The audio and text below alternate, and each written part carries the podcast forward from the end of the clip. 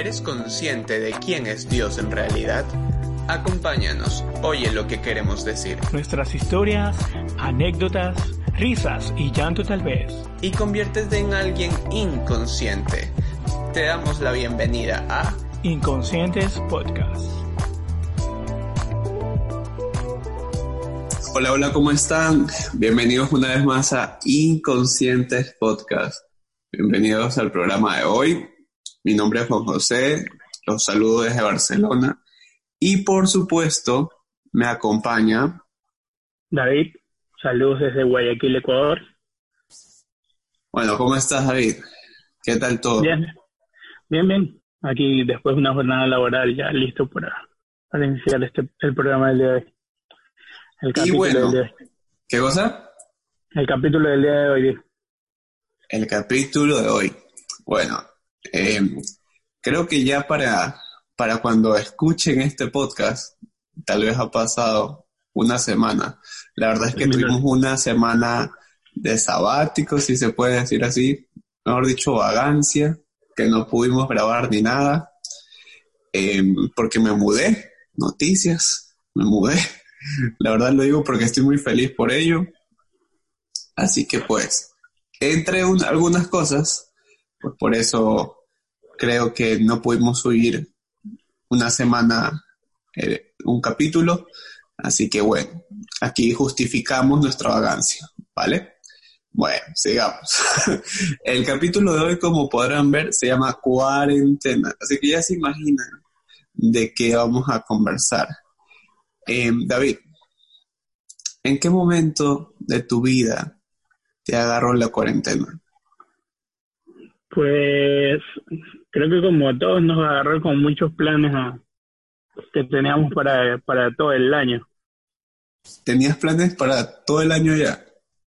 Sí, es que mira, yo justo yo dije este año, como este año cumplo 30 años, yo dije, me va a regalar un viaje y me quería ir a México. Y ya como estaba viendo, estaba viendo los hoteles, o sea, no, estaba, no. estaba viendo hoteles, había visto, había visto cómo se llama, como un amigo mío eh, trabaja en una agencia, entonces ya el man me ha dicho más o menos cuánto están los precios. Están súper baratos porque aquí, justo en Ecuador, empezó una agencia de viajes que es de México, entonces como que vean vuelos directos. Están súper baratos, creo que no pasaban de 200 dólares los vuelos. Y ya había visto también los Airbnb y todo eso, entonces para mi cumpleaños quería regalarme el viaje. Entonces, Pero, te, eras, ¿era un viaje solo? Sí, me quería ir solo, sí, viajar, a ver qué tiro. Ya viste el, el Airbnb. Cabe recalcar que aquí mi amigo, el cual no me ha visto en tres años, prefiere irse a México en vez de decir, no, pues me voy a España Ay, este pero, pero, a México yo cojo, cojo, compro el S y me voy, no me piden visa ni nada. Yo tengo mi pasaporte. Y, y acá, eh, para ir donde, para ir donde ti, poquito más tengo que. No me molestas, en serio tenías ese viaje y tal. O sea, menos mal lo compré porque, o sea, justo estaba en esto de, de averiguando Ah, las sí. cosas y todo eso. O sea, ya estabas como que a punto de comprarlo. Sí, o sea, más, y ya tenía chequeado hasta el lugar donde quería quedarme y todo eso. Bueno, entonces te agarró en momento de viaje, en momento de planes. Sí, Vale, vale. Eh, yo creo que a muchos eh, le agarró así, ¿no? O sea, como que igual fue inicio de año, tú sabes que inicio de año ya eh, tienes todos tus planes, si eres organizado, ¿no? Tienes todos es tus como que para uno viene, año, uno viene con diciembre así de que sí, que esto voy a ya, hacer. con y- tu plan. Ah, otra, otra que yo estaba, estaba invicto del gimnasio, estaba yendo todos los días, estaba haciendo ¿Ya? ejercicio. O sea, igual si no hacía, iba al gimnasio, me iba a hacer ejercicio, a la pompa, a hablar. O sea, estaba, había iniciado el, el, el año con toda la actitud. Con toda la actitud fit, Sí. como se dice. Y, ya pues viene la cuarentena. No te creo. Ostras, pero bueno, seguramente a algunos de los que nos escuchan eh, le pasó lo mismo. O sea, ya tenían todos los planes del año, que sí, que los viajes, las metas a cumplir por mes, tal vez. Y vino la cuarentena y chao plan, chao México en tu caso, y chao todo. Tal vez algunos chao vida fit, porque ya no podían ir al gimnasio. pero eso es una excusa porque la gente claro es, es excusa porque igual acá nosotros nosotros por ejemplo en la casa nos pusimos a hacer con mi hermana y con mi papá sí por eso te digo excusa como yo no hay excusa, pero ya digamos ahorita sí como que ya sí hay excusa porque ya uno sale del trabajo cansado sale del trabajo cansado pues. justificando su gordura aquí mi amigo eh, te cuento que a mí en la cuarentena me agarró de, regreso. O sea, yo ya me regresaba a Ecuador. Recuerdo para, ¿te acuerdas? Les voy a contar una anécdota chistosa. Yo me regresaba a Ecuador en febrero. Yo me regresaba del todo, ya, o sea, ya volví a mi país. Y aquí mi amigo David me dijo, oye, hazme un favor, tráeme unas palancas, estas de GameCube, ¿no? tráeme unas palancas de GameCube em, y bueno, tráemelas. Yo le dije, dale, eh, cómpralas por Amazon y, ya, da mi dirección aquí y me las traes tal. Mi amigo las compró, me las enviaron a la casa y, y vino la cuarentena. Ya estamos 6 de agosto y sigo en España y las palancas están aquí todavía. Ya va a cumplir hasta años viendo ya mis padres. Y las palancas nunca llegaron. Pero bueno, lo que quería decir es que la cuarentena me agarró de, de regreso a Ecuador. Y por eso sigo acá. Y ya no me regreso, la verdad. Voy a seguir aquí hasta que Dios lo disponga así. Así que bueno, en realidad yo como que no tenía mucha cosa planeada. Mi único plan en, en ese momento era regresar. Sí, ese era mi objetivo, era mi plan. Tampoco estaba tan feliz en eso porque la verdad no quería regresar. Pero bueno, fue así.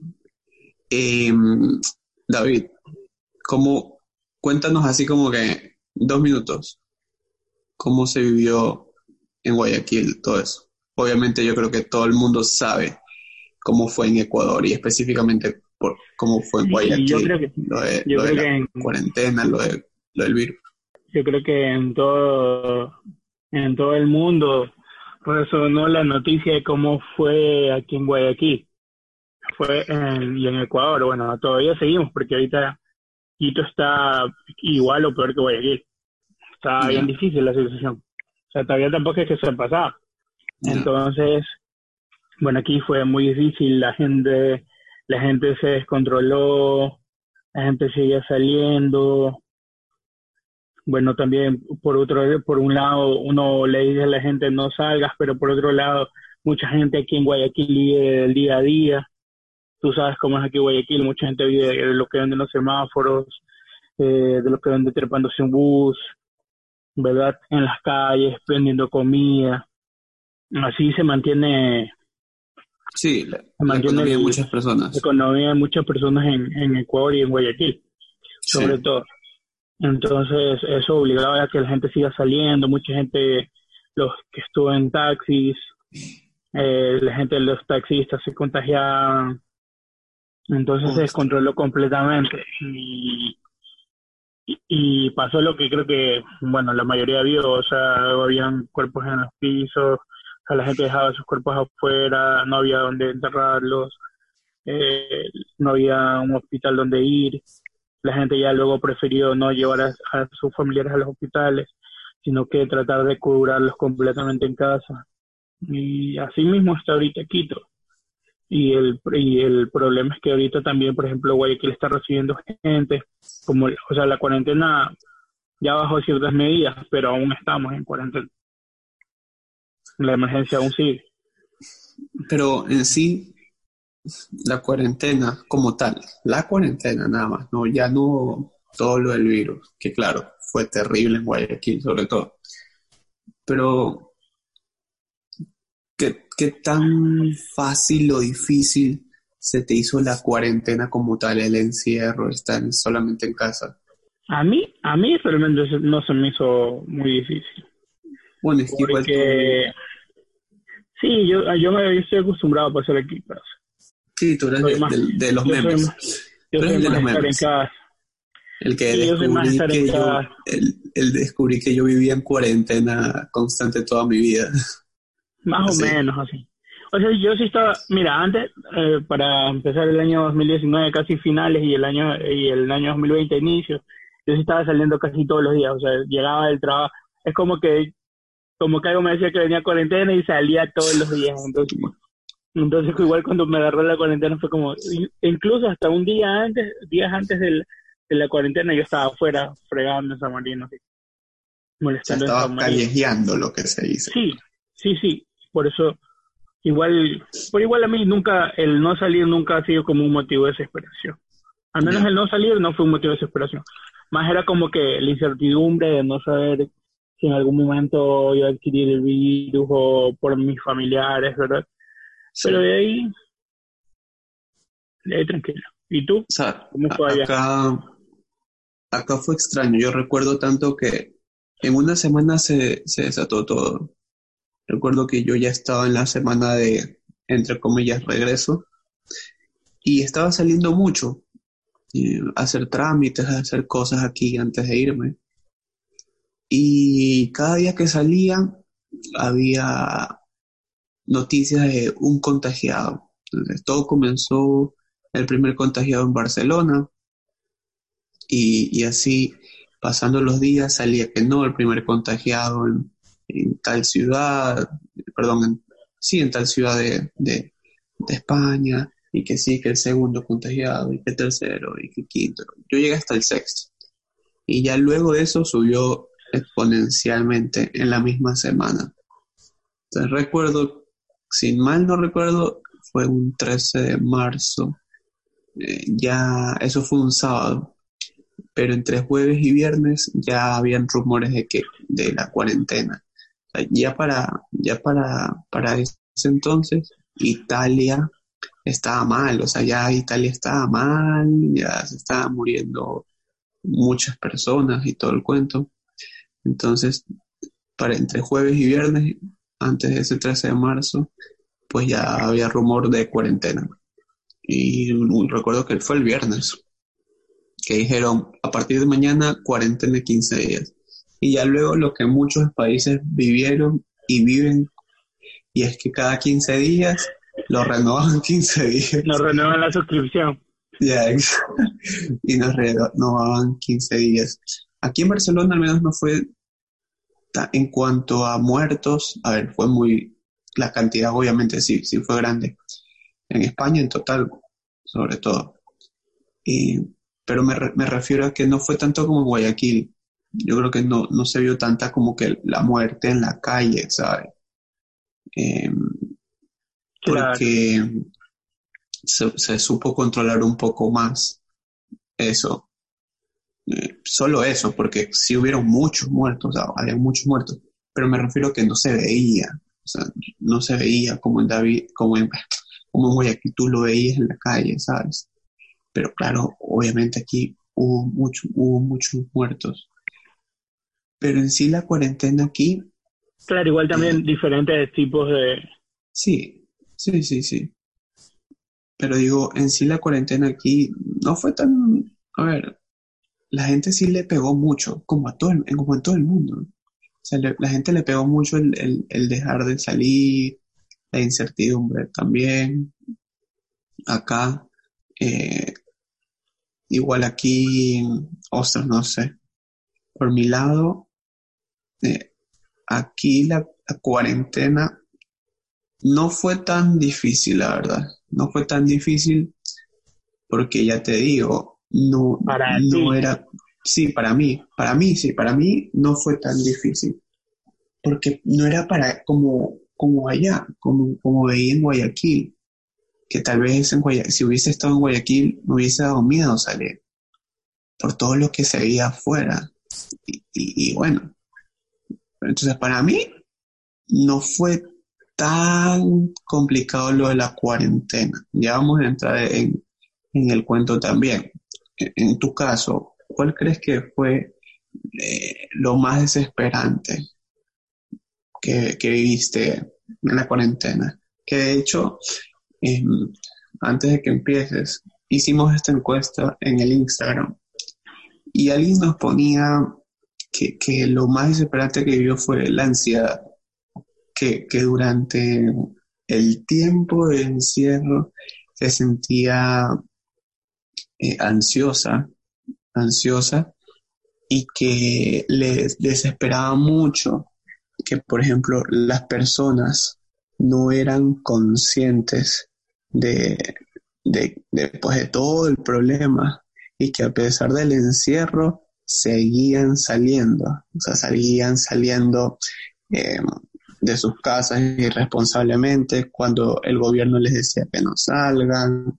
Entonces, por ejemplo, esta persona nos ponía en el Instagram que, que tenía también ataques de pánico por, por, por ver eso, por ver cómo las personas salían cuando no tenían que hacerlo. Claro, incluso yo digo que mucha gente a lo mejor no tuvo el virus o algo, pero el estar encerrados les causó una enfermedad, o sea, una desesperación y todo eso que, que los afectó incluso más que la enfermedad también.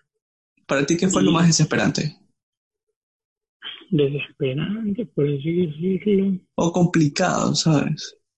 O sea, o difícil. complicado, o sea, no difícil, pero sí como que lo que sí me tenía mal era no saber si, si pues como yo era el que salía a hacer las compras, ¿verdad? Entonces yo, mi miedo era contagiarme y contagiar al resto de la casa, en especial a mis tías, pues tú sabes cómo que ya ellas igual tienen su edad, ¿verdad? Mi papá, como sea, Alejandro y yo a lo mejor podíamos haber aguantado la enfermedad. Alejandro es el hermano. Aún, eh, podemos haber aguantado la enfermedad, aunque muchas personas igual jóvenes.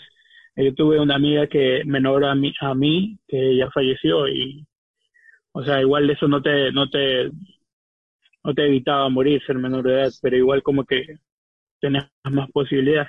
Pero igual eso fue lo que más me daba miedo, o sea, y también, por ejemplo, es que yo, yo realmente sí tuve el virus. Que es algo que nos enteramos meses después de eso. ¿eh? Claro, que yo me doy cuenta cuando me reintegro al trabajo y ahí que me hacen las pruebas, o sea. Entonces, pero yo sí, eh, por ejemplo, en las noches yo me levantaba asustado, ¿verdad? Por, como que no podía respirar y esto, pero no era un, como las otras personas que yo he visto que están oxígeno, era como una desesperación, como una presión. Entonces me imagino que eso era parte del ese, pero de ahí yo no tuve, por ejemplo, o sea, síntomas fuertes. De todas, síntomas fuertes. El, el único síntoma que tuve fue el de que perdí el, el olfato y fue como una semana y a la semana lo recuperé y no sé, fue como que... Entonces yo, por ejemplo, durante todo ese tiempo yo creo que igual el, el confiar en que todo iba a estar bien eh, me dio tranquilidad porque porque a mí me desesperaba, las primeras semanas, sí, las primeras, la primera semana y media, yo sí estuve súper mal, o sea, me desesperaba por eso, por, por poder contagiar a, mi familia, pero ya luego empecé a, tener una tranquilidad que, que no me la quitaba nadie. Pero, pero eso fue lo más difícil, yo creo. O sea, las primeras semanas sí fueron bien difíciles porque yo tenía miedo de contagiar aquí a la gente. Vale. Entonces tu miedo era más el, lo, lo difícil fue más el pensar de que tú puedas contagiar a otros, ¿no? En el momento que salías a hacer tus cosas. Para mí lo más desesperante fue ver las noticias. Ostras, yo era de los que todos los días veía las noticias a cada rato, o sea, pasaba encerrado 24 horas y, y la gran mayoría del tiempo pues estaba muy atento a las noticias, a todo lo que pasaba aquí en España, en Ecuador, porque cuando empezó aquí, bueno, empezó aquí a los cuatro o cinco días empezó allá, bueno. Sí, como em, días Entonces yo era como que hacía el seguimiento de las noticias, pero eso ya luego me comenzó a afectar, porque ya comencé a ver las cifras de muertos y todo esto. No me ponía mal, o sea, no era un punto de, en que me sentía, sentía ansiedad o pánico o, no sé, o algo mucho, mucho más fuerte. Pero sí, o sea, sí, sí, psicológicamente creo sí, sí me, no sé, no sé si está bien decir psicológicamente, pero sí como que me entristecía, me entristecía el ver todo esto, me preocupaba un poco también eh, lo que podía pasar, sobre todo con mi familia en Ecuador. Eh, porque a la final, y a, eso creo que es el, a lo que vamos con todo este tema, a la y que tú lo mencionaste un poco, a la final yo, yo sentía seguridad de que, de que yo iba a estar bien, independientemente de lo que, de lo que me podía pasar aquí, de que me enfermara o que no me enfermara, yo, yo tenía la seguridad de que yo iba a estar bien, o sea, porque Dios está conmigo, porque yo sé que Dios está conmigo, porque yo tengo esa, esa confianza de que Él, él, él, me, él me cuida, Él me respalda, de que Él es fiel, ¿ok? Con uno, entonces, en mi lo personal, en lo personal, pues no hubo algo así como que, wow, eh, como el caso de esta persona que nos pone, en Instagram, y, y sé y sé que muchas personas estuvieron así. por ejemplo, yo recuerdo que mi hermana, uff, eh, se puso muy mal, o sea, ella no podía ni salir, o sea, era tan, tal el miedo de ella que no se podía ni siquiera asomar a la ventana. Y uno le decía, pero es que el virus no es que está en el aire, en el ambiente, en todo el mundo, ¿no? Eh, pero igual ella no, no quería ni salir, no quería tender la ropa, por ejemplo, la ropa que se tiende en el patio, ¿no? no quería hacer eso por, por miedo, por miedo, eh, eh, pues por el miedo que sentía. Para ti, David, eh, ¿crees que la cuarentena te dejó algo bueno o algo que aprender? Yo creo que sí, muchas enseñanzas me dejó la cuarentena. Empezando, por ejemplo, de que el, el, el tiempo que se vivió en familia, porque fue un tiempo que estuvimos todos aquí en casa, y el tiempo que se compartió, el tiempo de, de, poder conversar más, de poder disfrutar una comida juntos, porque en estos tiempos, eh, por ejemplo, cuando sale uno a trabajar, pocas veces coincidimos en el almuerzo, como mi papá trabaja en el taxi, pasa por afuera, Alejandro también ya está trabajando, a veces sale y todo eso. Entonces, tenemos pocos tiempos de, de familia, entonces fue como como eso algo bueno, que pudimos tener tiempos de familia, no solamente, no solamente para comer, compartir eso, ver una película, sino también para poder eh, tener tiempos con Dios. Eh, en las noches tenemos nuestra reunión, compartir a cada uno algún tema, algo que le enseñó en el día a Dios o algo que le regaló, alguna promesa, y eso nos mantuvo unidos y eso fue creo lo que reforzó eh, la tranquilidad de, de cada uno de nosotros. Porque, porque yo creo que si no hubiéramos compartido, no hubiéramos tenido estos tiempos, eh, yo hubiera sido más desesperado. Y ah, es, esta es otra cosa que no te dije antes. Por ejemplo, para mí una vez, algo que me, sí me preocupaba era cómo iba a mantener la casa, eh, porque aquí los únicos que trabajamos eh, estables, estables, es mi persona y mi hermano mi papá trabaja en el taxi, pero ya pues eso depende de cómo esté el día y todo eso. Entonces, ya pues y aparte ya mi papá no podía salir porque era, era muy difícil salir a trabajar en el taxi en este, tiempo de pandemia. Entonces, esa, esa también fue una desesperación mía. Las primeras semanas yo decía, si no vamos a trabajar, ¿cómo nos van a pagar? Eh, pero ahí fue donde yo vi la, mano de Dios, la fidelidad de Él, en que aún sin estar yendo al trabajo, mi jefe me, me dio mi sueldo, me dio mi semana, porque bueno, a mí me pagan por semana. Entonces me pagó mi semana, eh, nunca, nunca me dijo, nunca dejó de apoyarme mi jefe, ni a mí, ni, a algunos de la empresa. Entonces, eh, y así mismo ya luego me, me, yo seguí trabajando desde aquí, desde la casa, eh, actualizando registros y todo esto. Eh, entonces, entonces yo, eh, esto fue como que lo que aprendí, aprendí, que aprendí y que bueno, ya sabía también que, que Dios es una persona fiel, que nunca nos abandona. Él, él era algo que me preocupaba a mí, era el cómo iba a sustentar la casa y él respondió incluso a las dos semanas de que mi hermano también, bueno, no estaba trabajando, porque él trabaja en un local de celulares a, las dos semanas mi prima le llama y le dice, nosotros vamos a... Ellos nunca pararon de vender, realmente. Ellos, ellos no, no pararon de vender de una semana a la semana, al, a la otra semana empezaron a vender online eh, y, y, como habían los entregas a domicilio, eso ya estaba habilitado, ellos entregaban celulares a domicilio y ellos, las ventas de ellos nunca pararon. Los celulares, la venta de celulares era como que se había disparado ellos, mi hermano creo que ganó en comisiones en una semana lo que ganaba en un mes. ¿Vos? ¿Ya? Sí, y, y, y en eso se, se podía ver la mano de Dios como eh, esa desesperación mía, que te digo, eh, cómo íbamos a sustentar la casa, cómo íbamos a estar, si no se podía, él, él la, la resolvió en cuestión de segundos.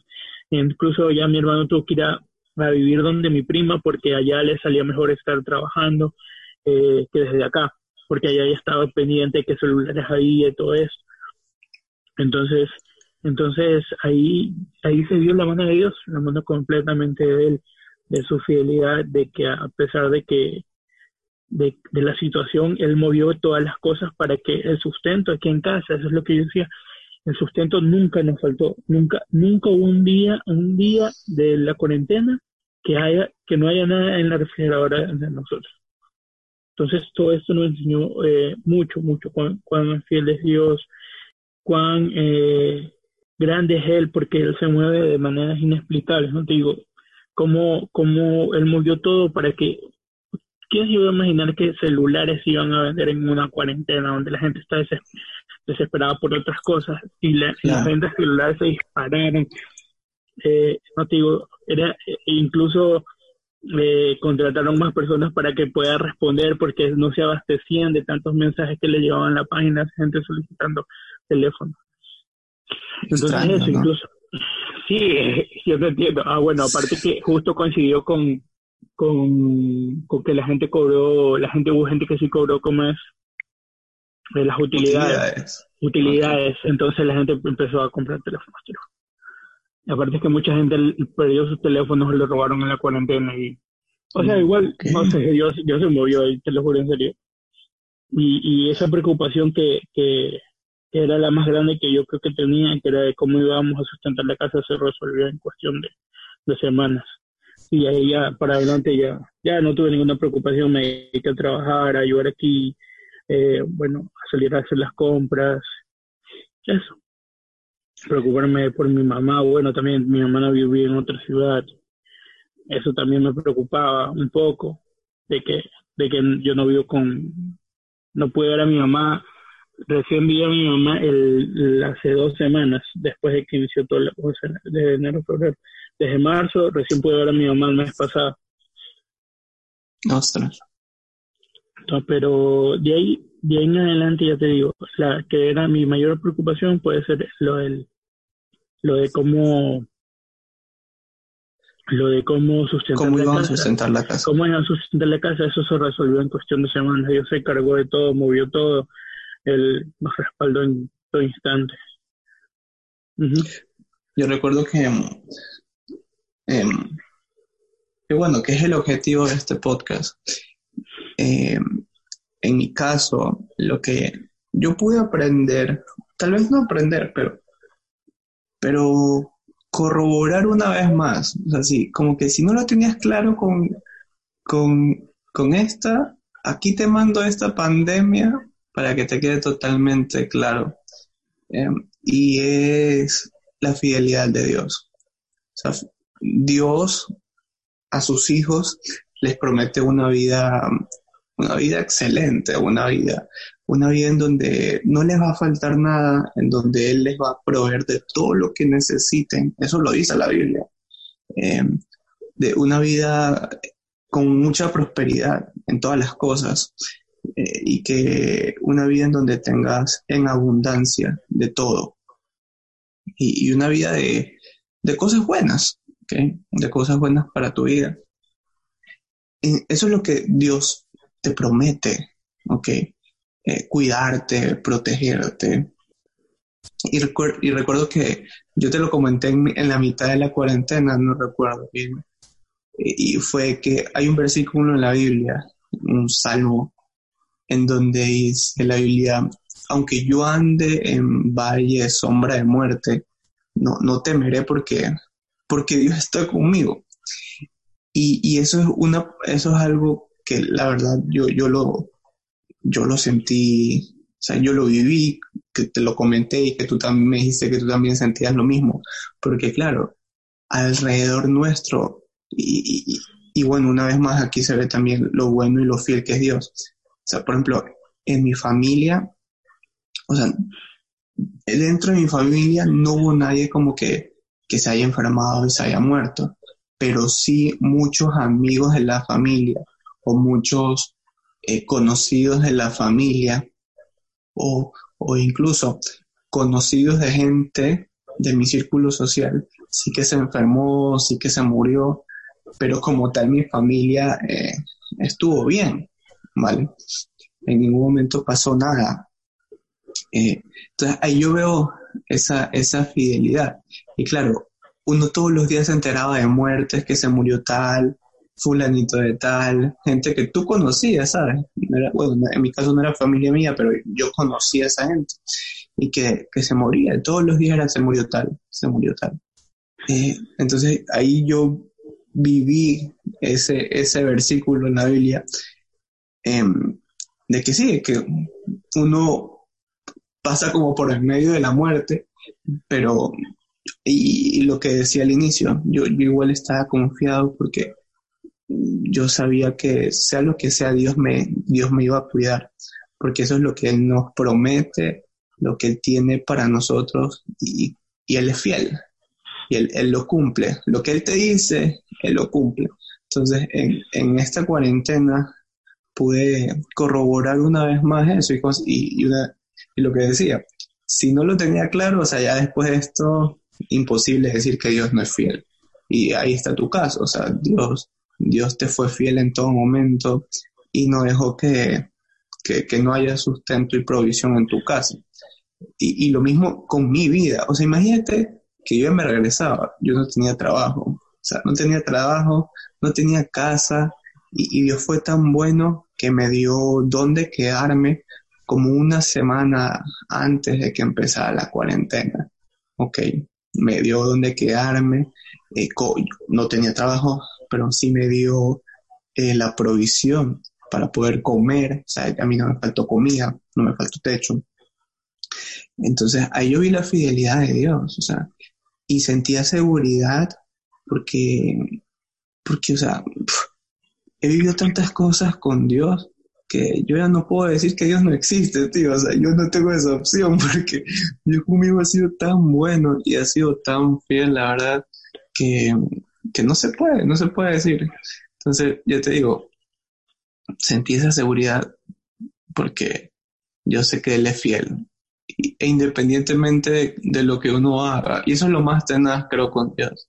Porque a veces puede uno ser, eh, ¿cómo decirlo para que no suene feo? Uno, uno a veces puede ser con Dios lo peor. Uno a veces puede ser con Dios un mal hijo. Sin embargo, la fidelidad de Él es tal que, que a pesar de que tú seas una miércoles con Dios, no solamente eso, sino que el amor te deja. Que tiene, el amor que él nos tiene es tan grande, o sea, no solamente la fidelidad, sino el amor, el amor que él nos tiene, o sea, como en el capítulo anterior hablábamos, o sea, el, amor es tan grande es como el de una madre, que a pesar de que uno se manda sí, su, o sea, la madre siempre sigue ahí, siempre va a estar para ti, para consolarte, para cuidarte, así. Eh, es como el amor de una madre, incluso mil veces más grande que el de una madre. Sí, yo creo que ese amor que en sí Dios es amor. Eh, es el, que lo que lo lleva a ser tan fiel con nosotros. Y tenaz, porque, o sea, uno como humano, a la primera, la primera cosa mala que te haga otra persona, tú qué haces como reacción, te alejas de la persona, ya no le hablas, no que, pero Dios no es así, o sea, Él es guay, Él es súper fiel. O sea, él es, dice la Biblia que Él es fiel. Eh, uy, ya no recuerdo lo que dice para siempre. Bueno, una vaina así, o, fidelidad eterna. Fidelidad es para siempre, sí, su fidelidad es para siempre. Entonces, Dios es fiel, definitivamente. Dios es fiel. Eh, y, algo bueno que nos trajo la cuarentena es Inconscientes Podcast, porque surgió en la cuarentena. De hecho, em, bueno, este proyecto tiene años en la cabeza de David y yo nunca lo pudimos como que concretar y sacarlo. Pero fue en medio de la cuarentena en donde dijimos, oye, métele al podcast. Y nos trepamos en este cuento y ya vamos tres capítulos. Entonces, ¿qué podemos aprender en este capítulo? ¿Qué es lo que queremos transmitir? Es la fidelidad de Dios. O sea, el Hijo de Dios, la hija de Dios, la persona que se acerca a Dios, eh, va a recibir una fidelidad tal que, que es, es inigualable. O sea, tal fidelidad. ¿Sabes algo, algo que, que, que, que mostró la cuarentena? Es que muchas personas en esta cuarentena buscaron a Dios indispensable de, cualquier cosa. Por ejemplo, uno de mis amigos, yo sé que también ellos en su día tenían una hora del día para, para buscar a Dios. Se reunían con la familia, algunos eh, oraban su rosario, otros así también eh, iban con, con su virgen a orar eh, o, orarle a Dios, se ponían, o sea, pero de alguna u otra manera todos intentaban, intentaban buscar o acercarse más a, a Dios. En cualquier tipo de, de, la religión que ellos practicaban, igual todos los días intentaron durante esta cuarentena buscarse a él, o sea, buscar eh, su ayuda, su protección, ¿verdad? Entonces eso fue algo que me gustó, independiente de, cualquier persona. Todos, todos, creo que en la casa de la mayoría de mis amigos eh, tuvieron sus tiempos así de oración, pedirle a Dios, no solamente por ellos, por la, la gente que los rodea, sus conocidos. Y ya te digo, o sea, hubo mucha gente que, que igual a lo mejor eh, sí tuvo pérdidas familiares, eh, tuvo, eh, eh, hubo pues, gente que perdió trabajo, hubo gente que a lo mejor eh, no estuvo bien durante la cuarentena, pero igual yo sé que que son momentos, que no es que Dios no, nos coge y nos, nos abandona por completo. En algún momento Él va a cambiar esa situación. Sí, y, la, y, la, lo, lo, guay con Dios es que Él te cambia la, la situación, puede ser la peor, pero Él te la cambia para que sea de beneficio para ti, para que para ti sea bueno. Sí, a lo mejor en algún momento por ejemplo, a lo mejor nos escucha alguien y para ellos dice, no, pero yo perdí tal persona, a lo mejor yo perdí mi trabajo. Puede ser, ¿verdad? En este momento la puedes estar pasando difícil. A lo mejor no estás como nosotros en este momento. Yo, yo me imagino que yo me siento beneficiado por, por la, la fidelidad de Dios o, o el amor de Él. A lo mejor tú no estás pasando la misma situación, a lo mejor para ti fue difícil, para ti fue eh, complicado, a lo mejor perdiste tu trabajo, perdiste un familiar, pero incluso en, todas esas cosas que han pasado, eh, Dios puede actuar en, tu vida y puede darle un nuevo giro a todo esto, puede darle una vuelta a toda esta situación y, empezar a, darte esas bendiciones. Yo creo, yo creo que la, la clave para, para esa, vivir esa fidelidad es la confianza que tú le tengas a Dios, ¿sabes? que tú tengas tal confianza, eh, de que te acerques a Él, independientemente de lo que esté pasando. Yo, sé que mucha gente en medio de todo esto dejó de buscar a Dios más bien, todo lo contrario a lo que tú decías, porque decía, si yo estoy con Dios, me pasa todo esto malo, ¿ok? Entre paréntesis. Entonces, ¿para qué estar con Dios? ¿No? Eh, mm. y se alejó totalmente de él. Entonces, pero no, yo creo que, ¿cómo está tu confianza? Yo no, creo que la gente se alejó mucho. Yo, no, no, no, yo, yo, te digo porque, o sea, sí conocí casos de eso, de que mm. hubo gente, hubo gente en donde... en cambio no, no conocí mucha gente que, como que le reclamó, sí, más vi yo gente que se... Pero bueno, eh, para concluir yo creo que eso, o sea, independiente de, cómo, este, les recuerdo que este es como lo vivimos nosotros, como lo viví yo, como lo vivió Juan. Yo sé que a lo mejor pueden, cada uno, cada uno es un mundo diferente, cada uno lo vivió de alguna manera diferente. Pero bueno, queríamos compartirles cómo lo vimos con nosotros, ¿no? Yo creo que fue completamente de fidelidad de su parte el respaldarnos y, eso, ¿verdad? Y, y bueno, el, la persona que busca a Dios o los hijos de Dios, como quieran decirle, puede ser infiel, puede fallar, sobre todo a Dios. Pero lo bueno de Dios es que su fidelidad es para siempre. O sea, Él no te deja caer a la final. Tú puedes ser lo peor, portarte mal con Él. Y suena, suena raro portarse mal con Dios, pero a veces somos así. Em, pero Él no te deja, no te deja. Y bueno, lo hemos contado aquí. Dios definitivamente es fiel y nunca dejará de ser fiel con quienes se acercan a Él, con quienes confían en Él, eh, con quienes, sí, se acercan para incluso obedecerle a Él. Él nunca va a dejar de ser fiel. Eso es lo bueno de Dios. Y a veces yo me cuestiono y se lo cuestiono a Él, así como que, ¿tú cómo eres así conmigo? ¿Tú eres como, cómo eres así de bueno conmigo? ¿Cómo eres así de fiel conmigo? Cuando yo luego, no sé, es una chanda como hijo tuyo, ¿sabes? Yo lo reconozco. Sea, a veces uno es, lo peor, tío, del mundo. ¿Ok? Y, y él, él, no deja de ser fiel, o sea, él no deja de ser bueno contigo, es lo que me impresiona. Yo sí digo, en este momento les decía, me cambié de casa, estoy en una casa muy bonita, muy hermosa, y, yo le doy muchas gracias a Dios por eso, porque e, él, él siempre me ha dicho que él, me quiere tener bien. Entonces yo veo esta casa y, en ese momento estoy grabando aquí en la sala y yo digo, madre, definitivamente tú, te pasas, o sea, tú eres demasiado, demasiado bien. Incluso yo creo que esto, eh, o sea, él murió todo, porque eh, yo creo que en el, el podcast en tu anterior casa iba a ser muy complicado grabar. Es verdad, es verdad, tuvimos Sí, sí, sí. Es verdad. Entonces Dios es fiel. Dios es fiel, nunca deja de ser fiel, nunca deja de ser fiel.